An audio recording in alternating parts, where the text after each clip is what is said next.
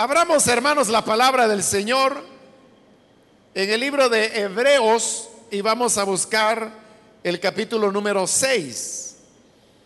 Los días lunes estamos estudiando el libro de Hebreos y hemos ido avanzando versículo a versículo. Y así es como la semana anterior iniciamos el capítulo 6 y vamos a leer ahora los versículos que continúan en el desarrollo de este estudio.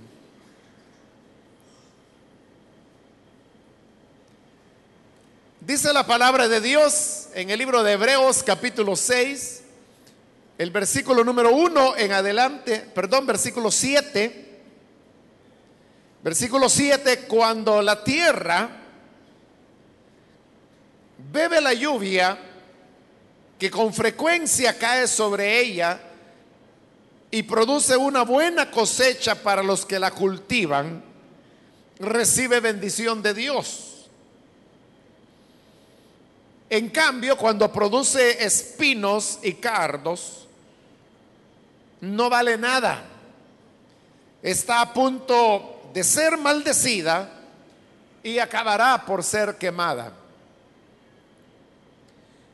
En cuanto a ustedes, queridos hermanos, aunque nos expresamos así, estamos seguros de que les espera lo mejor, es decir, lo que atañe a la salvación.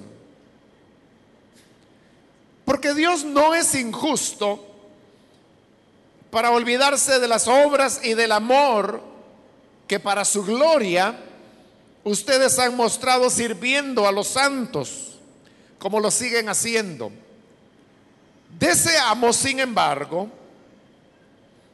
que cada uno de ustedes siga mostrando ese mismo empeño hasta la realización final y completa de su esperanza. No sean perezosos, más bien imiten a quienes por su fe y paciencia heredan las promesas. Hasta ahí vamos a leer, pueden tomar sus asientos, por favor, hermanos.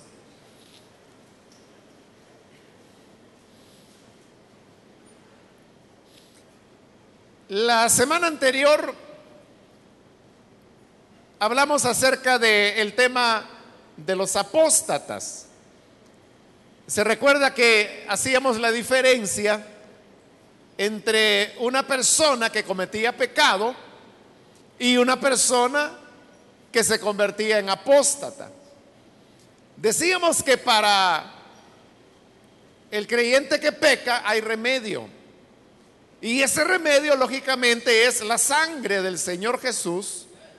Y citábamos pasajes como la carta de Juan que dice que si alguno ha pecado, abogado tenemos para con el Padre. Entonces hay remedio para el pecado que el creyente comete. Pero para el que apostata,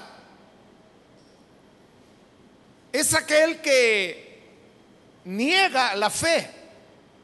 En el caso de los hebreos ese era un peligro muy marcado porque recuerde que en, la idea que ellos tenían, pensaban que habían dos caminos de salvación, que un camino era Moisés y cumplir la ley, y que así uno se salvaba.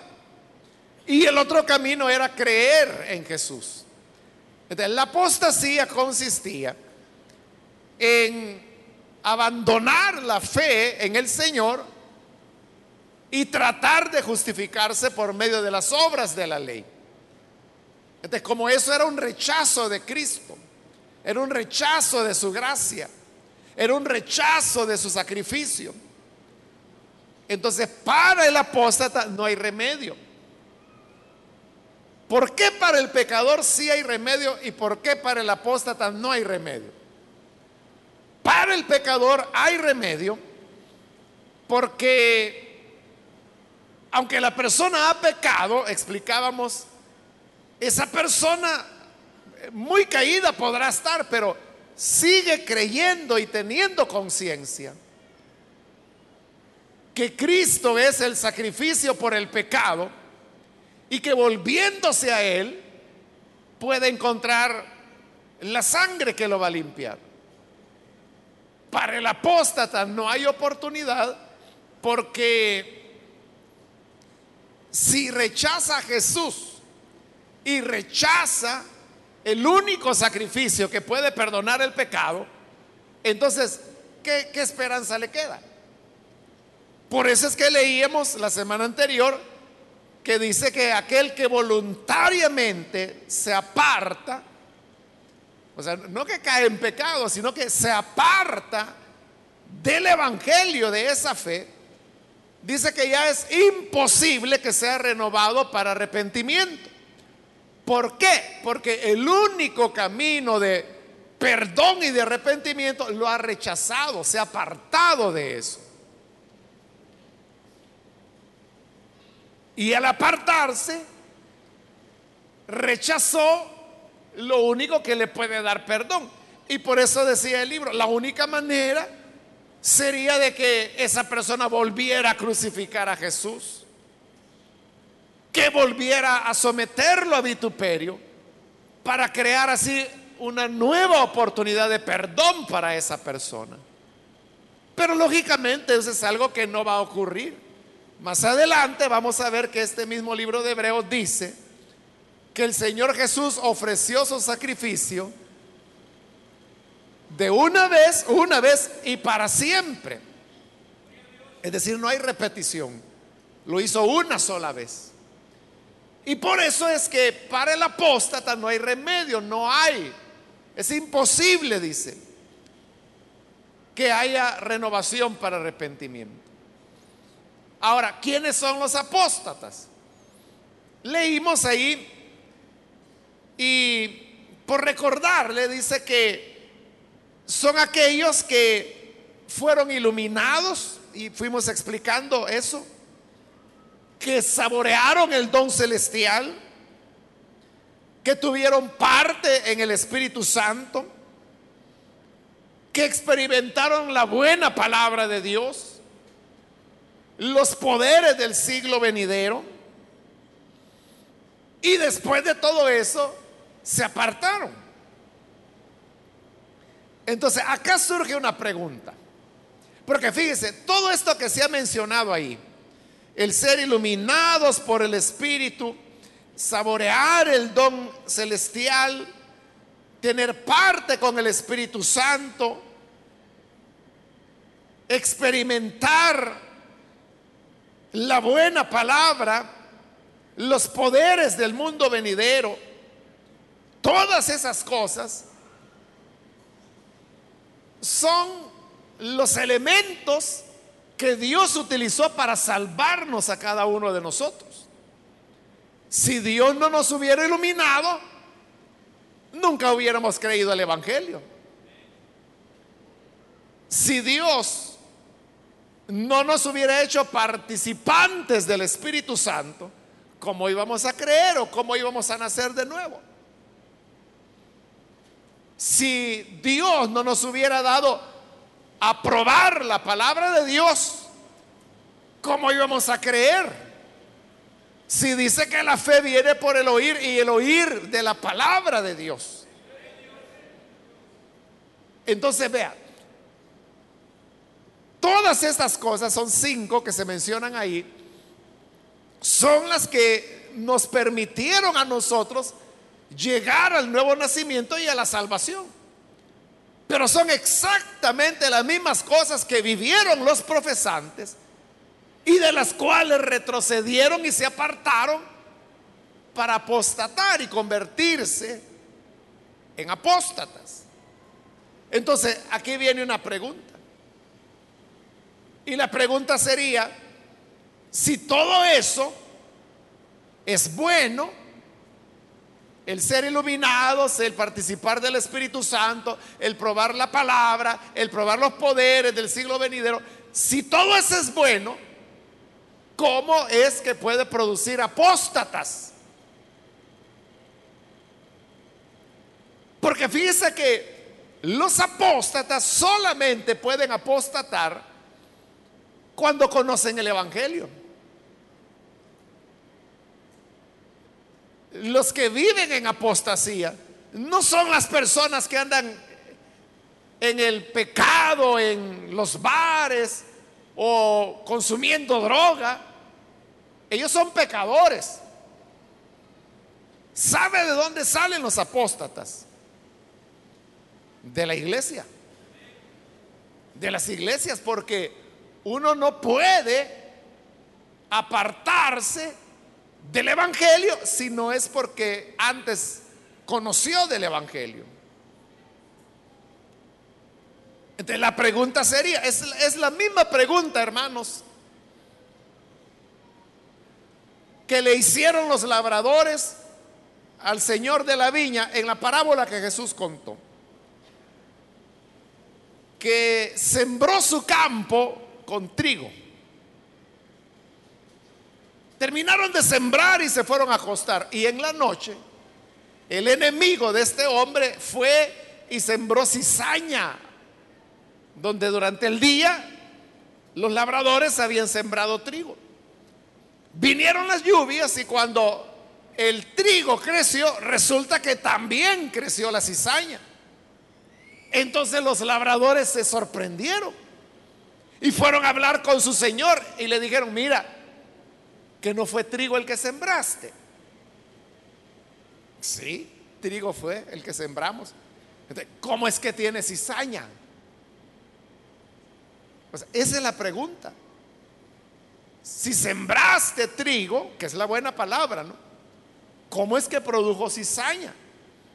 igual uno puede preguntarse, ¿cómo es que el Espíritu Santo, la palabra de Dios, los dones, el, ser iluminados, pueda producir apóstatas? La respuesta se nos da en el versículo 7, que dice, cuando la tierra bebe la lluvia, que con frecuencia cae sobre ella y produce una buena cosecha para los que la cultivan, recibe bendición de Dios. Y el versículo 8 dice, en cambio, cuando produce espinos y cardos, no vale nada. Está a punto de ser maldecida y acabará por ser quemada. Ahí nos está poniendo un ejemplo para que entendamos y encontremos la respuesta a lo que nos preguntábamos. Y es el ejemplo de, de la agricultura, de la lluvia. Usted lo puede ver en los inviernos. El invierno, en el caso de nuestro país, viene después de seis meses sin lluvia. Entonces, después de seis meses la tierra está seca, los árboles ya no están verdes, pero luego viene el invierno y comienzan a caer las lluvias. Y cuando vienen las primeras lluvias, el agricultor dice, ya, vino el invierno y comienzan a sembrar maíz normalmente, poco después va el frijol y así, ¿verdad? Cuando la lluvia cae, ¿qué produce la tierra? Depende qué es lo que se haya sembrado.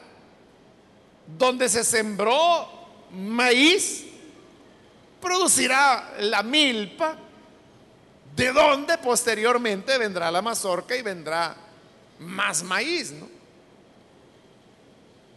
Pero al lado de la milpa también comienza a crecer la mala hierba,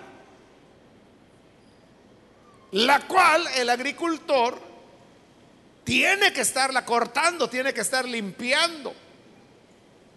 Pero entonces vea qué curioso exactamente la misma lluvia que produjo una cosecha útil de maíz, es la misma lluvia que hace que crezca la mala hierba y que si no se corta, si no se limpia, echa a perder la milpa. Entonces la misma lluvia produce alimento para el hombre o produce mozote. Ahí dice espinos y cardos. Cardo es lo que nosotros llamamos el mozote en nuestro país, que no sirve para nada. ¿Y los espinos para qué? Pero tanto la buena cosecha como la mala cosecha la produce la misma lluvia. Eso es un ejemplo que nos explica por qué lo mismo que produce creyentes en Dios, nuevos nacimientos, también produce apóstatas. Es igual que la lluvia. La lluvia es mala. No, si no fuera por la lluvia, no habría alimento, ¿no? Este año usted sabe que ha habido una sequía en nuestro país. Bueno, y no solo en El Salvador, ha sido del área centroamericana. Y no ha habido cosecha, se ha echado a perder. Pero no solo eso, los animales se han enflaquecido porque no tienen hierba para comer. Escasea el agua. Hay al menos dos lagunas en El Salvador que se han secado porque no ha llovido. la lluvia es una bendición, porque la bendición es la que hace que reverdezcan los campos, que haya cosecha, que haya hierba para que los animales coman, que haya maíz, que haya frijol, que haya elote, que haya atoladas no han habido toladas este año, ¿verdad? Las riguas. Los oyentes que nos ven en otros países no saben qué es atolada, elote, riguas, porque es muy propio del salvadoreño. Pero esa misma lluvia hace crecer la mala hierba. Entonces, el problema no es la lluvia, el problema es el tipo de tierra. De, igual manera, la iluminación del Espíritu de Dios, esa no es mala, es buena, nos hace entender la palabra. El Espíritu Santo, ¿cómo va a ser malo si es Dios, es santo? La palabra de Dios, ¿cómo va a ser mala? Si es alimento del alma. Pero esas bendiciones en el escogido de Dios produce el nuevo nacimiento. Pero en aquellos que nacieron para apartarse, produce apostasía. Y dice que para ellos, así como la tierra que produce espinos y cardos, dice, está a punto de ser maldecida y acabará por ser quemada.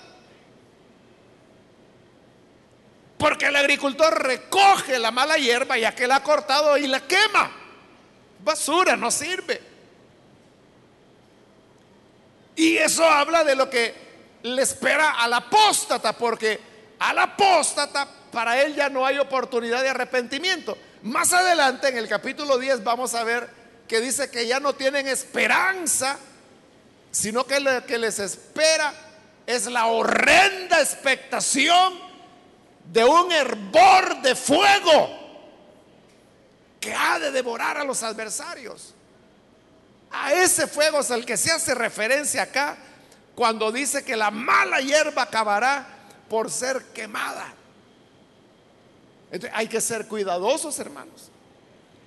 Porque significa que los que venimos a la iglesia, oímos la predicación, hemos sido iluminados, hemos gustado de la palabra de Dios, hemos tenido participación con el Espíritu Santo, hemos experimentado los poderes del siglo venidero, corremos el gran riesgo que eso mismo que es para nosotros la fuente de fe y de salvación, para otros se pueda convertir en la razón de su condenación.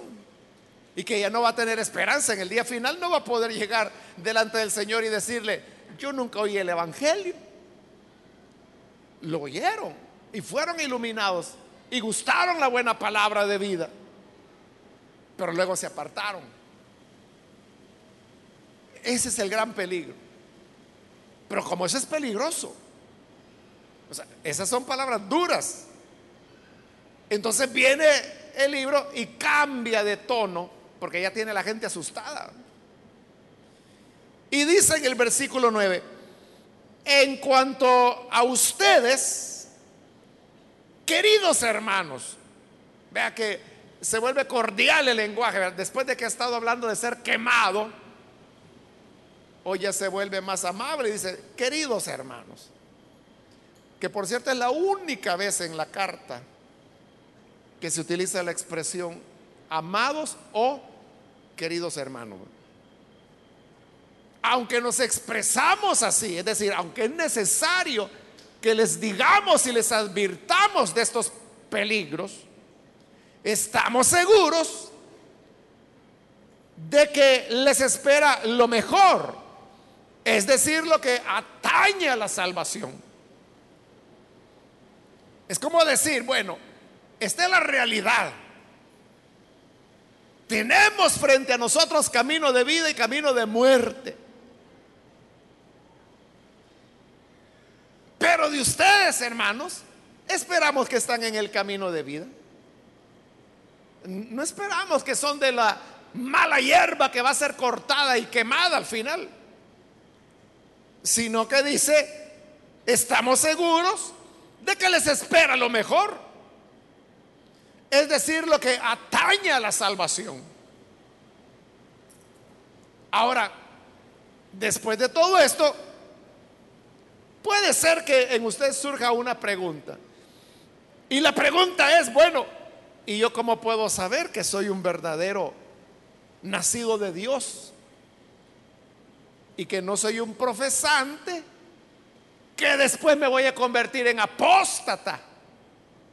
¿Se acuerda la semana pasada que le contaba casos de personas que yo conozco, verdad? Y que, han apostatado. No que cayeron en pecado sino que apostataron, rechazaron el Evangelio.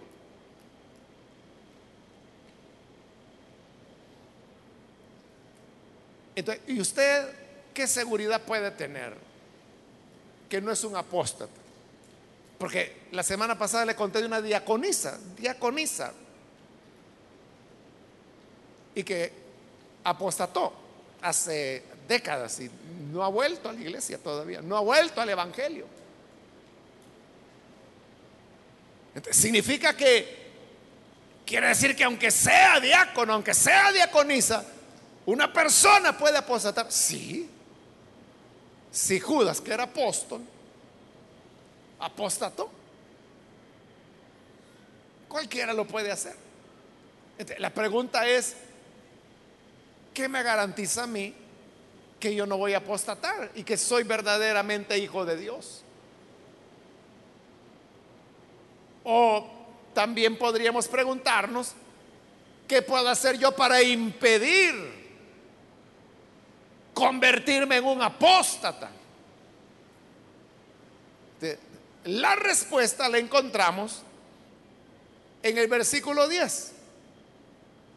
Dice, porque Dios no es injusto como para olvidarse de las obras y del amor que para su gloria ustedes han mostrado sirviendo a los santos, como lo siguen haciendo. Recuerde la, línea del pensamiento. Está diciendo, les espera ser quemados a los espinos y a los abrojos.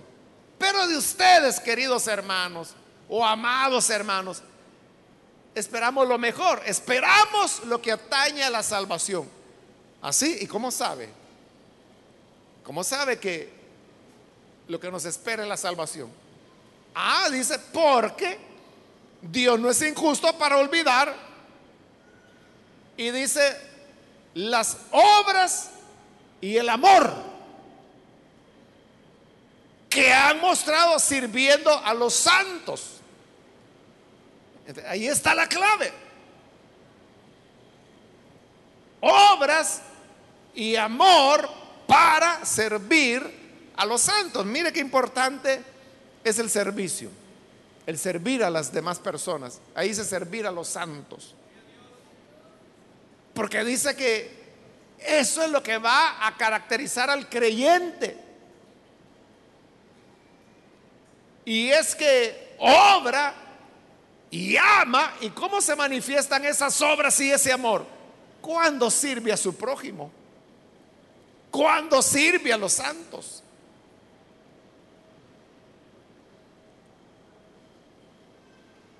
Entonces, ¿qué es lo que me puede mí dar la seguridad? Que no soy apóstata o que no voy a apostatar. Que yo me mantenga obrando, amando cuando sirvo a mi prójimo.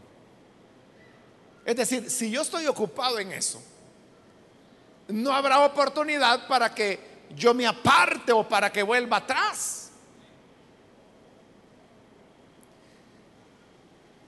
Y esto obviamente nos lleva a un análisis, a un examen, una pregunta que todos debemos hacernos. Y la pregunta es, estamos sirviendo a nuestro prójimo.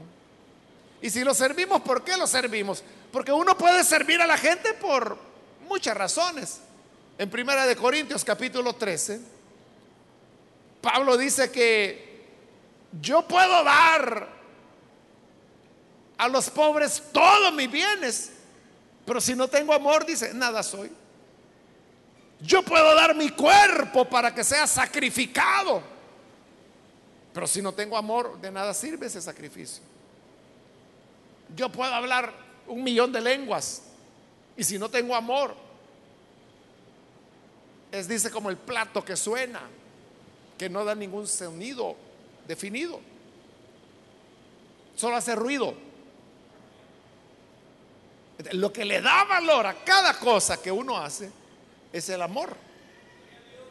No es que Dios pida que nosotros, hermanos, hagamos cosas extraordinarias. Si usted puede hacer cosas extraordinarias, hágalas, gloria a Dios. Pero eh, el promedio de nosotros no podemos hacer más que pequeños aportes al servir al prójimo.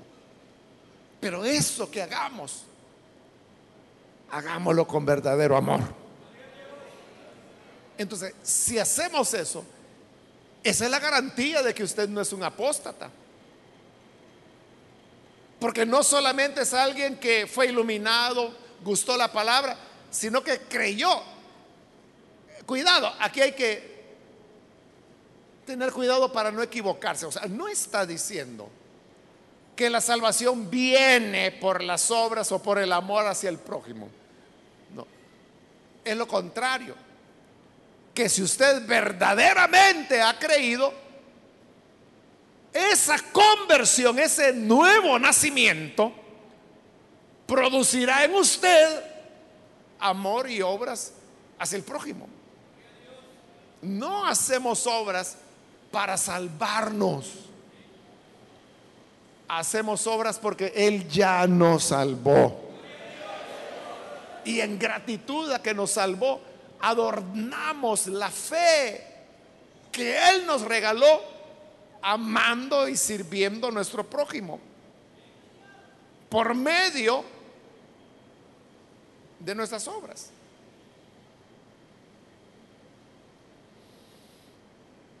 Esa es la clave. Pero esto es algo, hermanos, que no solamente debe ser por una temporada sino que debe existir una constancia. Y por eso dice el versículo 11, deseamos, sin embargo, que cada uno de ustedes siga mostrando ese mismo empeño hasta la realización final y completa de su esperanza. Es decir, que no se trata de amar y hacer obras en beneficio del pobre o del prójimo, perdón, por una temporada, o por un mes, o por tres años y luego se le olvidó. No, dice, lo que deseamos es que ese empeño por hacer obras y amar al prójimo lo mantengan. ¿Hasta cuándo? Hasta la realización final y completa de la esperanza. ¿Cuál es la realización final y completa de nuestra esperanza? Es la glorificación. Es cuando finalmente podamos ver al Salvador cara a cara, cara a cara, en plena gloria, como dice un himno. Es hasta llegar allí. ¿Cómo puedo evitar yo convertirme en un apóstata? Obrando y amando en servicio a mi prójimo. Obrando y amando en servicio a mi prójimo. Obrando y amando en servicio a mi prójimo. Año tras año. Año tras año. Década tras década. Sin cansarnos.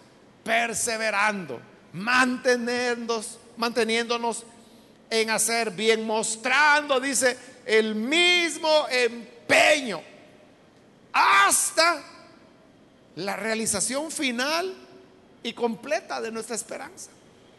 Es decir, hasta, hasta el final.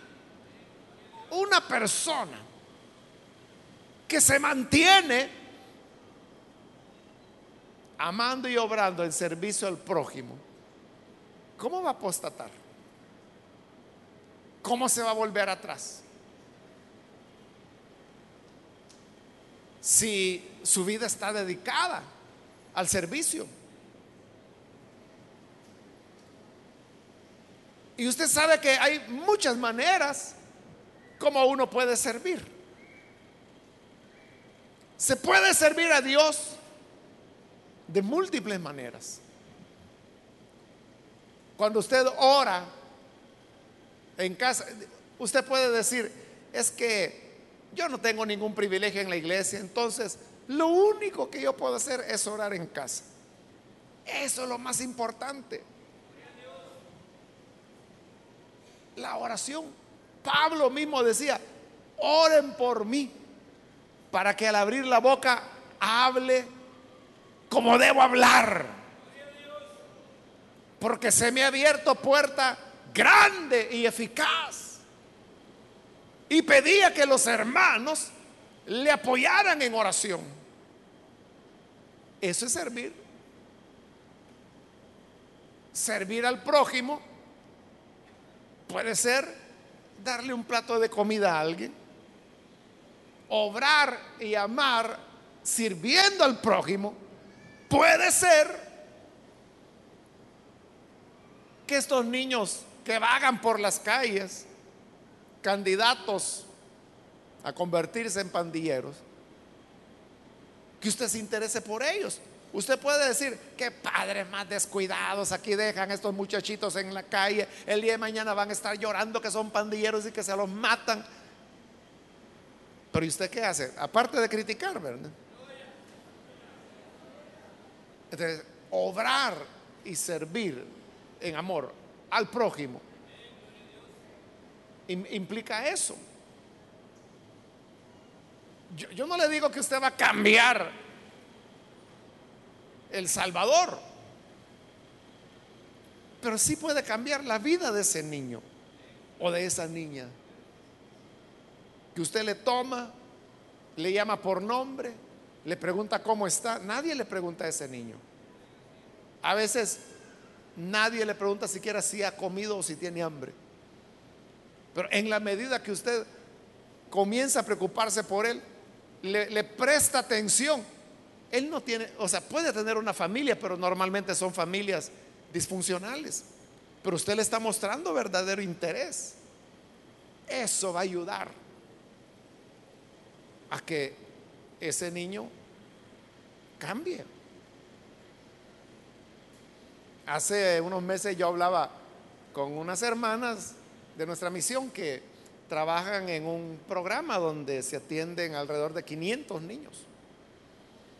Y ellas estaban tristes porque había, no recuerdo si eran tres o cuatro niños que habían abandonado el programa y que se habían ido a meter a las pandillas. Niños así de 12, 13 años. ellas estaban muy tristes. Porque los, tomaron desde los 3 años de edad. Entonces, imagínate, después de 10 años y que de repente toman una decisión de ese tipo. Pero entonces yo le decía a las hermanas, bueno, es cierto, yo entiendo, ¿verdad? La tristeza por esos tres niños. Pero vean los otros. O sea, porque realmente son un poquito más de 500 niños que se atienden ahí. Pero miren todos los que se han logrado salvar. Miren todos los que siguen en el programa.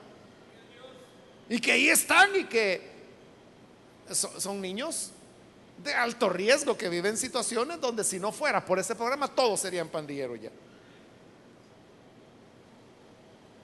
A eso me refiero cuando digo que no hay que descansar, o sea, no hay que decaer, no hay que desanimarse. Y es lo que le decía, tal vez usted no va a poder cambiar al Salvador.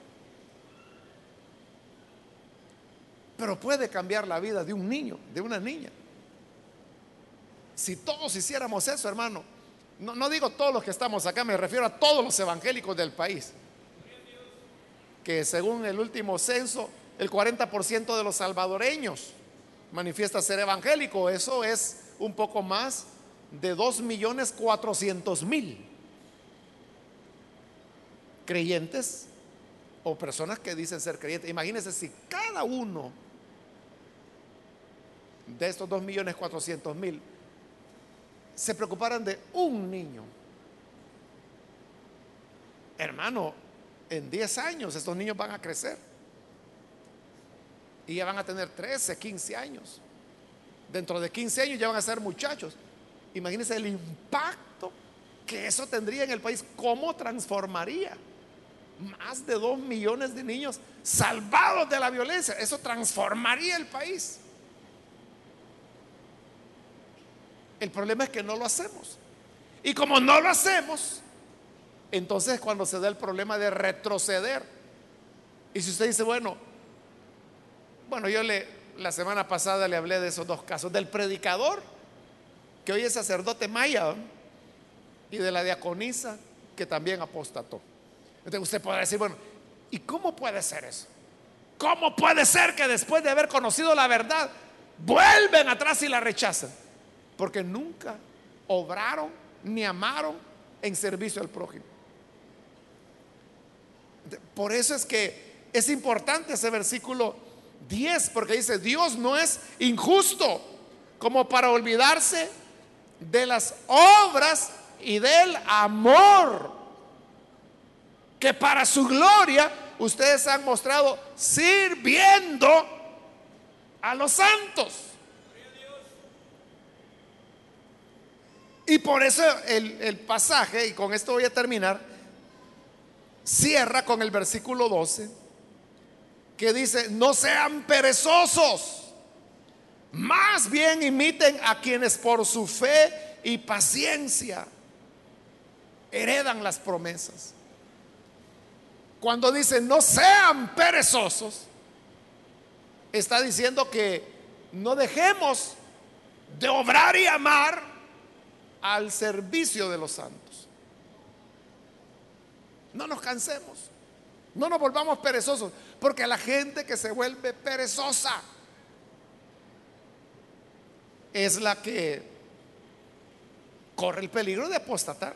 Si no hace nada, es un vago dentro de la iglesia. Y usted sabe, la ociosidad es la que crea los malos pensamientos. O sea, normalmente, por eso es de que una de las grandes preocupaciones que hay ahora es cómo hacer para que los jóvenes tengan menos tiempo ocioso. Por eso es que hoy se habla de la escuela de tiempo pleno, ¿verdad? que significa que entran como a las 7 de la mañana y salen como a las 5 de la tarde.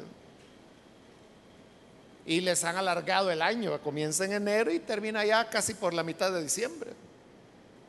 Cuando antes eran tres meses de vacación, pero ¿por qué hoy no, no lo hacen? Porque no quieren que la gente, que los jóvenes estén perezosos, ociosos. Porque ahí es donde surgen las cosas malas.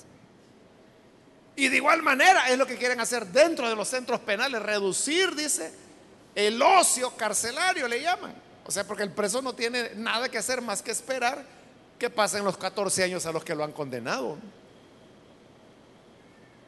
Entonces hay, programas o intentos de programas que lo que busca es que el privado de libertad esté ocupado. Porque si no, solo maldades va a estar pensando. Igual es el creyente. El creyente que se vuelve perezoso e, empieza solo a pensar locuras, maldades. Por eso dice, no sean perezosos. Cuando uno se mantiene activo, sirviendo, sirviendo, sirviendo, sirviendo, y lo hace por amor, y lo hace con obras, esa persona no, no, no va a apostatar, se mantendrá firme. Esa es la única garantía que podemos tener. De ahí nada más. Si usted dice, es que vea, yo el día de mi conversión lloré y lloré, inundé la iglesia de llanto, pero puedes convertirse en apóstata. Que no es la llorada la que lo va a ayudar es el no ser perezoso. Y dice, imitadores de aquellos que por su fe y paciencia heredaron las promesas. Entonces va a poner un ejemplo de alguien que fue paciente y perseverante. Es Abraham. Pero de él vamos a hablar en la próxima oportunidad. Pero por ahora la pregunta que debemos hacernos cada uno de nosotros es, estoy activo, estoy obrando y amando en servicio a los santos. O, más bien vengo a ver qué hacen por mí. A ver si alguien me regala algo. A ver si alguien me saluda. Quiero ver, a ver si es cierto que me visita. Quiero ver si aquí hay amor. Mucha gente así es. Pero lo que la escritura nos dice es que perseveremos hasta el día de nuestra gloria final, sirviendo en amor y en obras a los santos. Que no nos hagamos perezosos. Amén. Vamos a orar, hermanos. Vamos a cerrar nuestros ojos. Y vamos a inclinar nuestro rostro. Yo quiero ahora hacer una invitación aprovechando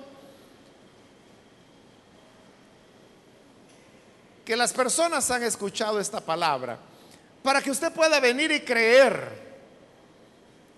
en el Señor Jesucristo. Si hay alguna persona que por primera vez necesita venir para creer en el buen Salvador, si usted ha oído la palabra de Dios, y el Señor tocó su corazón. Yo le invito para que ahí en el lugar donde usted se encuentra, se ponga en pie en señal que desea recibir al buen Salvador. Y vamos a orar por usted. Cualquier amigo o amiga que hoy necesita creer en el Hijo de Dios, póngase en pie. Ahí donde usted se encuentra, póngase en pie, queremos orar. Hoy es el día que usted tanto esperó Quizá usted pensó, yo sé que un día voy a creer en el Señor. Yo sé que un día voy a terminar entregándome a Él. Ese día es hoy. Llegó finalmente su oportunidad. Póngase en pie. Y venga, vamos a orar por usted. Cualquier amigo, amiga que necesita creer en el buen Salvador, quiere entregarle su vida a Él, póngase en pie y vamos a orar. Muy bien, aquí hay un jovencito que pasa, Dios le bendiga. Alguien más que necesita pasar, póngase en pie. Queremos orar por usted. Hoy es su momento, su oportunidad. ¿Hay alguna otra persona? Le animo para que no desaproveche la oportunidad. Necesita creer en el buen Salvador. Póngase en pie. Alguien más. Yo le invito para que no deje pasar la oportunidad. Recuerde la lluvia que hace que brote la cosecha. También hace que brote la mala hierba. Muy bien, aquí hay una joven. Dios la bendiga. Bienvenida también. Y la palabra que hoy ha sido anunciada es la lluvia. Es la lluvia de Dios.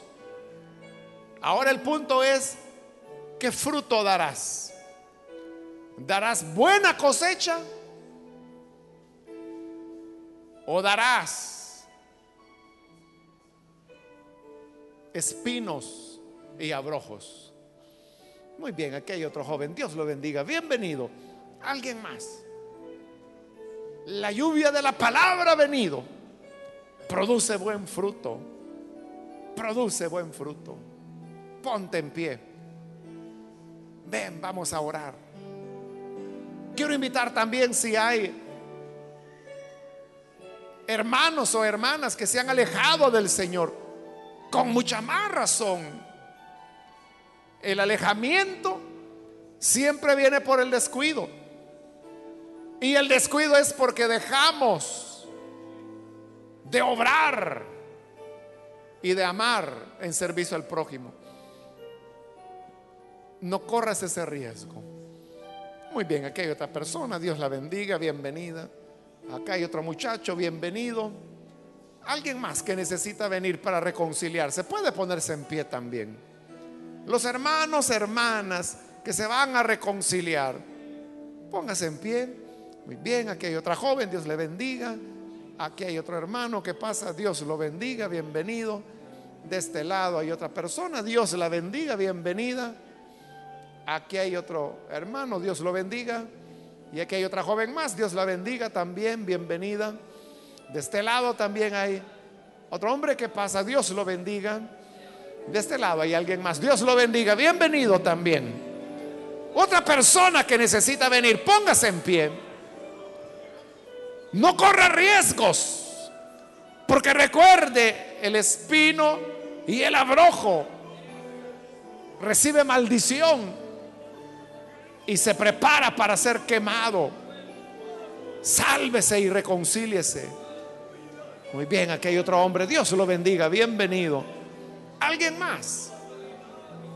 Póngase en pie. Hay otra persona, ya sea que es primera vez que necesita creer en el Señor. Bien, aquí hay otro hombre. Dios lo bendiga. Bienvenido. Acá hay una niña. Dios la bendiga. Bienvenida. Y acá hay una joven, Dios la bendiga también. Alguien más. Acérquese.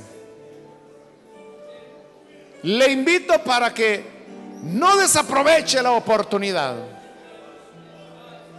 No la deje pasar. Haga como estas personas que ya están aquí al frente. Venga usted también, súmese. ¿Hay alguna otra persona? Estoy por terminar la invitación, pero hago un último llamado para que usted no desaproveche la oportunidad. Necesita venir por primera vez o reconciliarse. Póngase en pie y venga, vamos a orar por usted. Muy bien, aquí hay un niño. Dios lo bendiga, bienvenido. ¿Alguien más? Esta ya fue la última invitación que hice. ¿Hay alguna otra persona?